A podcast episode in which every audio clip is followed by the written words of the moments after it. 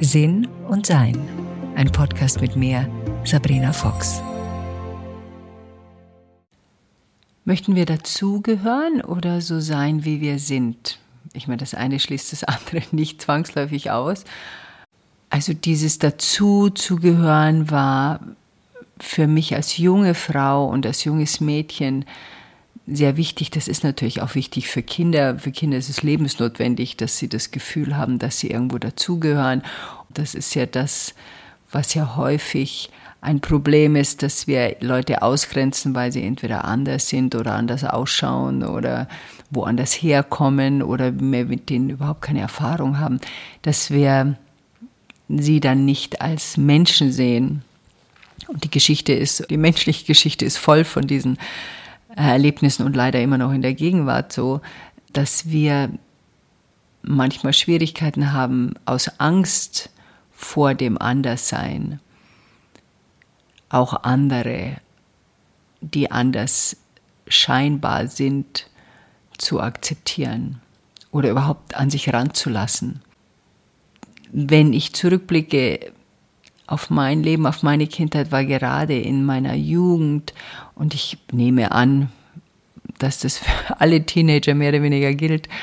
Man möchte einfach in seinem, seiner Gruppe, in seinem Kreis einen Platz haben, einen anständigen Platz haben, einen ehrenhaften Platz haben, einen geliebten Platz haben, einen, einen Platz, wo man weiß, man ist geschätzt und es wird sich auch um einen gekümmert und man ist nicht irgendwie außerhalb dieses Platzes, sondern so ein bisschen mittendrin.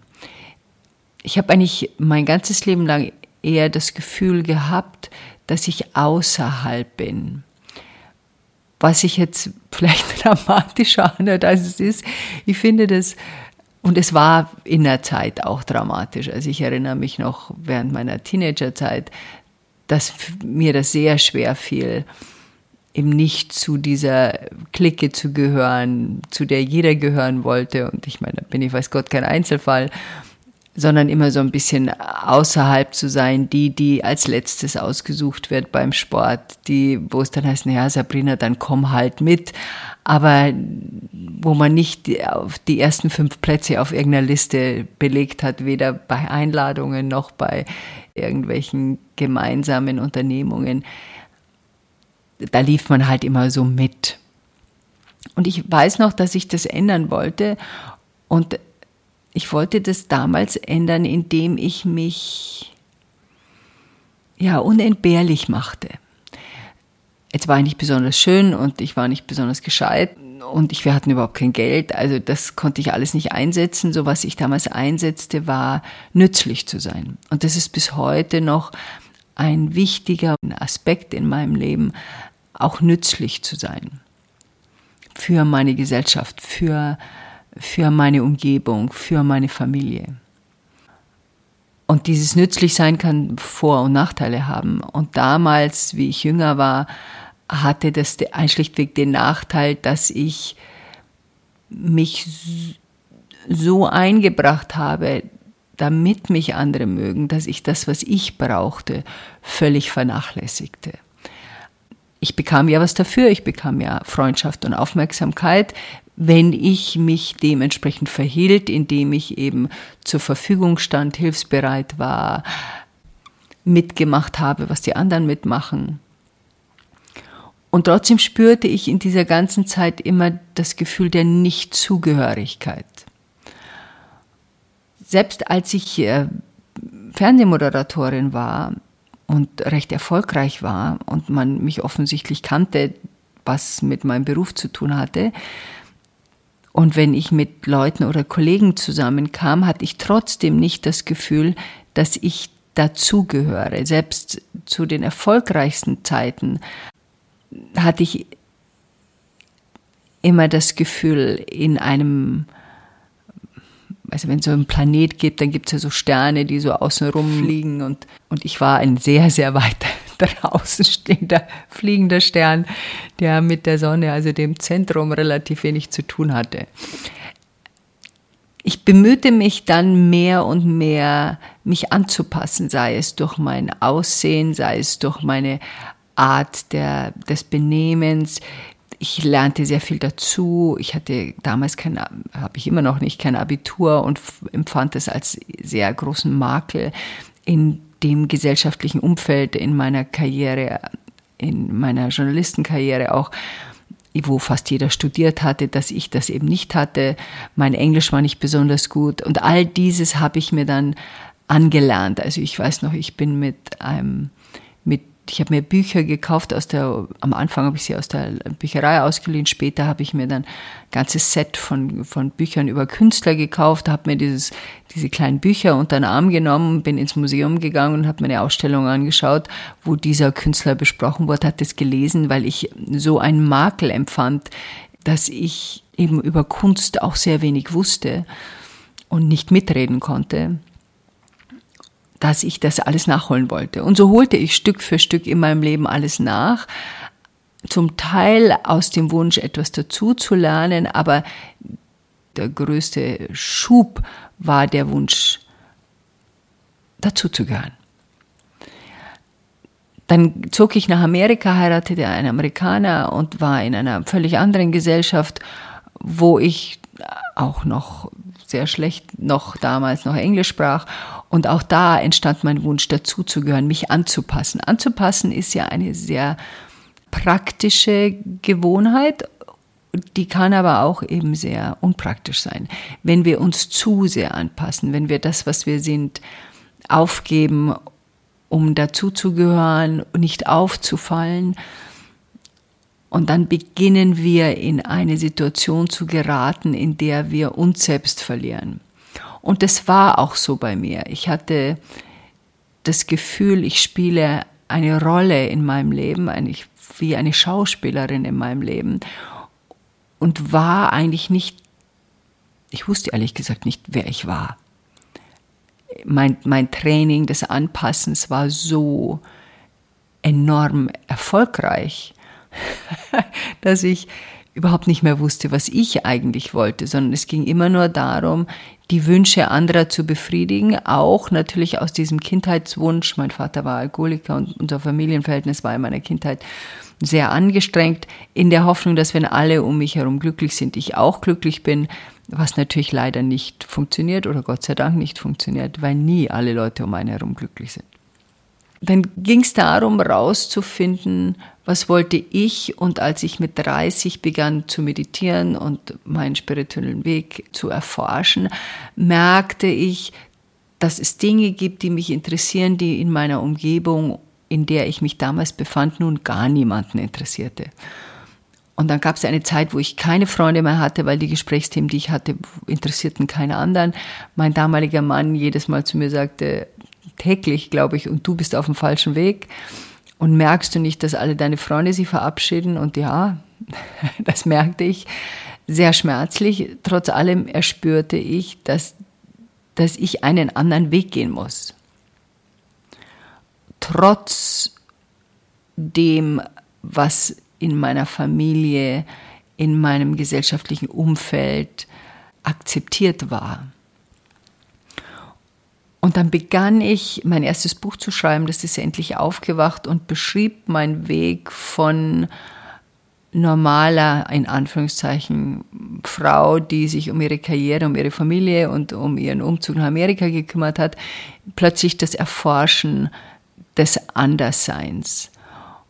Und ich hatte sehr große Angst davor, das öffentlich zu machen, weil ich ahnte, dass ich meinen Beruf als Fernsehmoderatorin vergessen konnte. Ich ahnte, dass es, dass es öffentliche Gelächter gibt. Die war wohl zu lange in der kalifornischen Sonne gesessen.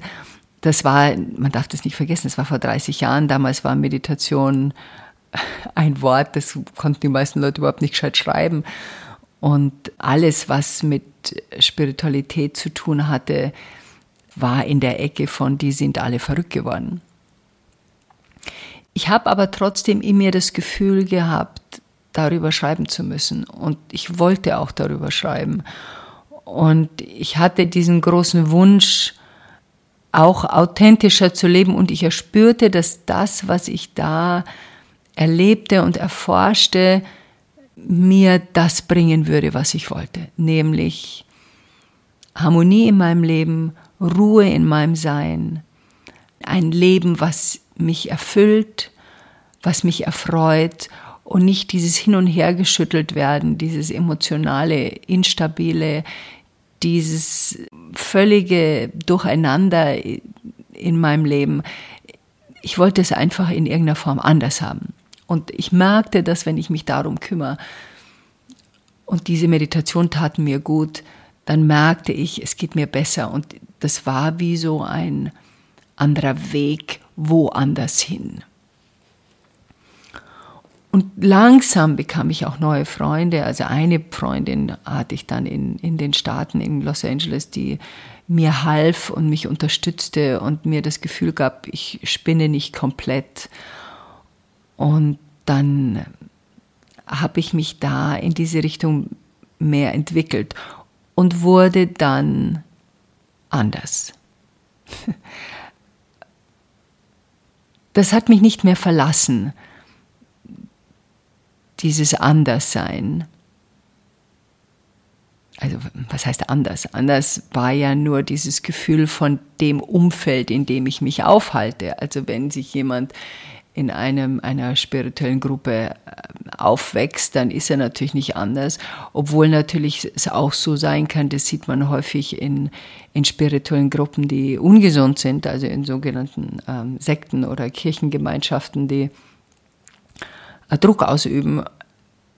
Da darf man ja auch nicht anders sein. Die Idee ist ja, dass man dazugehört, und nach einer Weile sind wir so investiert, weil wir so viel Zeit in dieser Gemeinschaft verbracht haben, dass wir dieses Gefühl von, hm, da stimmt aber was nicht, einfach so unterdrücken, weil wir damit unser ganzes Leben ändern müssen.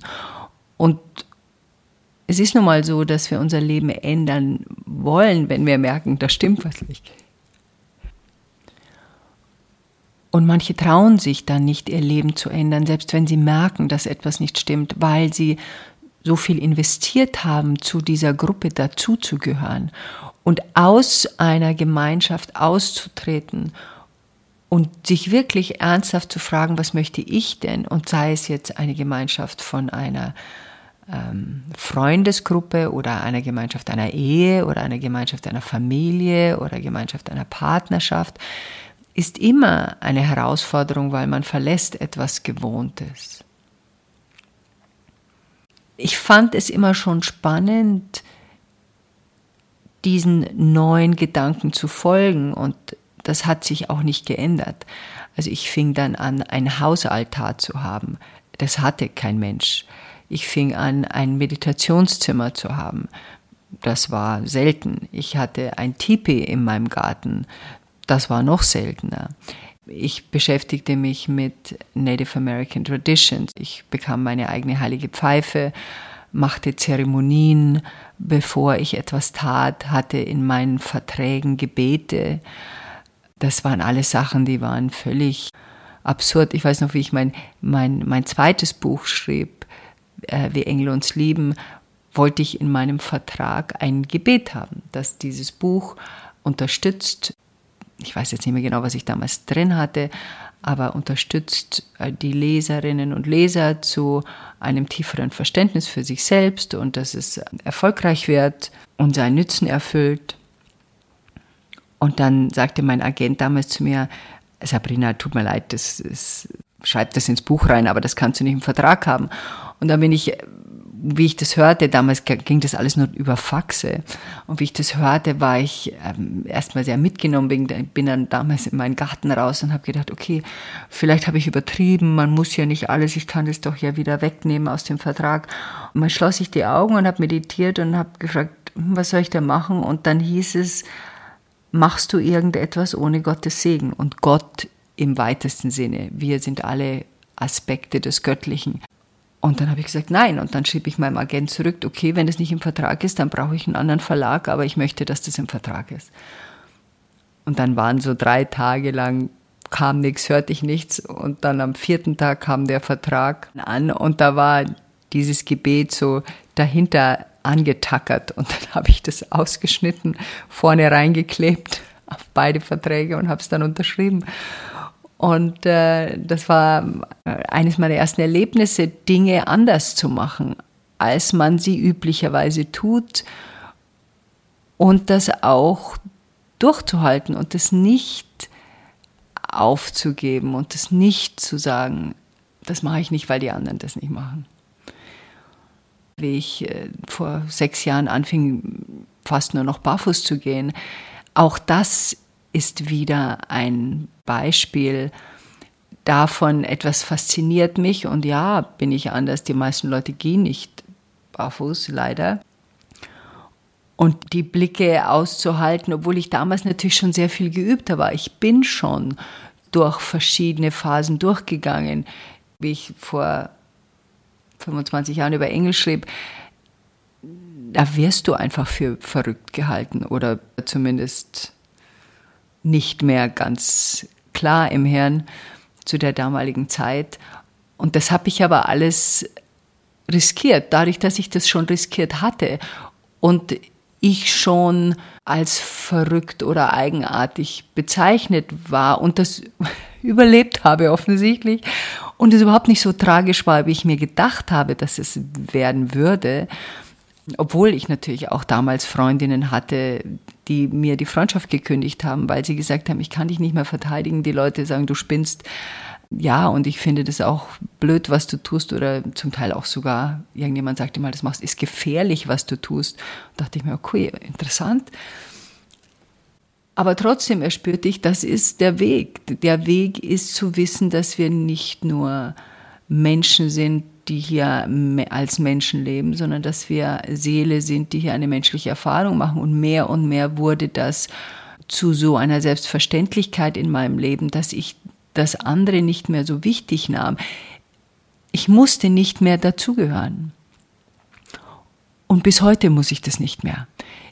Ich genieße diese Zeit des Alleineseins, der Stille und habe ja gerade ein Jahr auch Rückzug gehabt und natürlich habe ich Freunde und liebe Menschen um mich herum. Und trotz allem ist es das Gefühl, dazu zu gehören, nicht mehr wichtig. Es ist mir wichtiger, zu mir selber zu gehören. Das, was ich als wichtig erachte, auch zu tun. Und ich habe das auch immer wieder in meiner Familie, in meiner engsten Familie, dass bestimmte Dinge schwierig sind für Menschen in meinem Umfeld. Sei es jetzt gerade wie meine Tochter in der Pubertät war, war es für sie sehr ja, herausfordernd, eine Mutter zu haben, die Sachen anders macht als andere Mütter. Das hat sich natürlich im Laufe der Zeit gegeben, aber trotzdem ist zum Beispiel das Barfußgehen etwas, was sie nicht besonders schätzt, wenn wir in ein Restaurant gehen, so ihre Mutter keine Schuhe anhat. Und deshalb in ihrer Gegenwart äh, ziehe ich Schuhe an. Da fällt mir kein Zacken aus der Krone. Das sehe ich auch nicht als zu große Anpassung, sondern wenn jemand in meiner Umgebung es stört, wenn ich etwas tue, dann mache ich es halt nicht. Nicht mehr, muss ich sagen. Früher hätte ich das schon so ein bisschen mehr als Diskussionsgrundlage genommen. Heute gibt es wenig Diskussionsnotwendigkeiten in meinem Leben, sondern ich, ich schaue mir jemanden an, wenn jemand etwas braucht, jemand ist etwas unangenehm, was ich tue, dann mache ich es halt nicht. Ich merke gerade, dass man es das vielleicht missverstehen kann. Das heißt nicht, dass ich mich dann an passe, so dass ich mich unterordne. Es ist keine Unterordnung, das ist eine Akzeptanz von dem Gefühl, das jemand anderer hat, weil es für ihn schwierig ist, damit umzugehen. Ich akzeptiere und erkenne ihre oder seine Herausforderung mit mir und erlaube dieser Person sich damit auseinanderzusetzen oder nicht nach ihren oder seinen Bedürfnissen, nicht nach meinen. Also mein Bedürfnis ist erfüllt. Mein Bedürfnis ist, mich so zu zeigen, wie ich bin. Das erfülle ich. Das erfülle ich jeden Tag. Das ist Teil meines Lebens. Und wenn ich merke, dass ich in einer Gruppe oder Gemeinschaft bin, wo das schwierig ist, dann kann ich das weglassen. Zum Beispiel war ich in einem Jodelkurs. Da waren ein paar Leute da und es war schon fast Winter und ich war barfuß und eine Frau sah meine nackten Füße und war irgendwie sehr irritiert davon, was ich merkte und sie sagte da auch zu mir, boah, jetzt bin ich aber schon sehr irritiert, dass sie barfuß sind, wobei ich meine Füße immer so hin tue, dass man sie jetzt nicht offensichtlich sieht. Also ich strecke sie niemanden hin, sondern wenn ich irgendwo sitze, dann sind sie elegant unter meinem Stuhl und sorgt dafür, dass da nicht jeder abgelenkt ist, indem er nur auf meine, im Winter auf meine nackten Füße schaut. Und dann fragte ich sie und sagte, kann ich irgendwas machen? Und sagt sie, nee, nee, ich muss mich nur dran gewöhnen. Ist schon gut, okay. Und dann habe ich halt dafür gesorgt, dass sie sie nicht sieht, indem ich mich wohin gesetzt habe, wo es nicht in ihrem Blickfeld war. So sehe ich das. Und das ist etwas, was ich gerne tue, weil es jemand anderen ermöglicht, sich auf das zu konzentrieren, wozu sie gekommen sind, nämlich zum Jodeln. Und es nicht notwendig ist, dass sie sich da groß um mich kümmern. Ich kümmere mich um mich selber. Es muss sich niemand um mich kümmern. Das ist, glaube ich, eine der schönsten und wichtigsten Gedanken zu wissen, wenn sich jeder um sein eigenes Wohlbefinden kümmert, dann ist schon viel erreicht. Vielleicht jetzt auch die Frage, dazu zu gehören oder anders sein.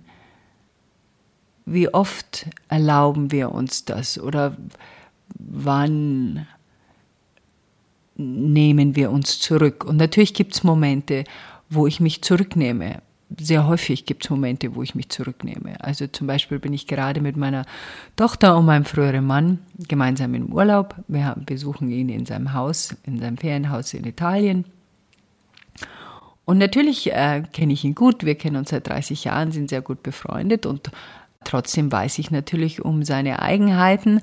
Und es gibt bestimmte Dinge, die er hat. Und ich bin ein Gast in seinem Haus und dementsprechend benehme ich mich, indem ich frage, äh, ob das und das möglich ist oder ich das und das tun kann, schlichtweg, weil ich weiß, dass er auf bestimmte Dinge Wert legt. Da stehe ich nicht da und setze mich durch und bin anders und mache Sachen anders, sondern wenn ich das brauche, dann ziehe ich mich zurück, dann mache ich Sachen alleine, dann bin ich stiller. Das alles ähm, macht mir nichts aus. Früher war es ein Verbiegen, jetzt ist es eine Entscheidung, mich zurückzuziehen. Ich hoffe, ich mache den Unterschied klar es ist jetzt das Gefühl von mir, ah, das ist es, was er braucht, ich kenne ihn ja gut. Und dann kann ich die Entscheidung treffen, da mich zu engagieren, also mitzumachen in diesem Bereich oder ihn zu beobachten und zu sagen, ah ja, das, das braucht er gerade so. Und für mich ist das nicht wichtig. Wenn etwas für mich wichtig ist, dann sage ich das auch und das ist, glaube ich, für jeden von uns ein schmaler Grad des Einspürens. Wo verliere ich mich jetzt? Wo mache ich gerade etwas mit, was ich nicht tun will? Und wo ist es kein Problem, dass ich das mache? Und ich glaube, das liegt, und das spüre ich an meinem Körper sehr, das liegt daran, ob es mir leicht fällt. Wenn es mir, mir leicht fällt zu sagen, ah, okay, das macht er jetzt gerade so, würde ich anders machen, kein Problem. Früher übrigens habe ich genau erzählt, wie ich das anders machen würde. das muss enorm anstrengend gewesen sein. Und auch heute noch habe ich ab und zu so Impulse, das zu sagen. Und weil es einfach alte Gewohnheiten sind. Und wie wir alle wissen, alte Gewohnheiten werden gelegentlich nochmal getriggert. Und dann behalte ich einfach den Mund oder gehe raus oder ja, warte ab, bis sich das wieder beruhigt hat. Und trotzdem sind natürlich diese Gewohnheiten da und dieses hinzuschauen und zu sagen, nee, muss ich jetzt eine, ein Gespräch darüber haben? Und dass diese Gelassenheit, diese entspannte Gelassenheit ist, glaube ich, auch ein Zeichen, dass man in dem Anderssein angekommen ist. Man ist dann in dem Anderssein, wirklich angekommen in dem sich selber sein, angekommen, wenn man die anderen auch lässt, so zu sein, wie sie sind. Wenn man nicht dauernd versucht, sie dahin zu biegen, wo man sie haben will. Und diejenigen von uns, die ein paar Jahre auf diesem Planeten sind, das ist echt nicht möglich. Außer mit Gewalt oder, oder massiver Manipulation. Und beides sind Dinge, die ich nicht haben will in meinem Leben.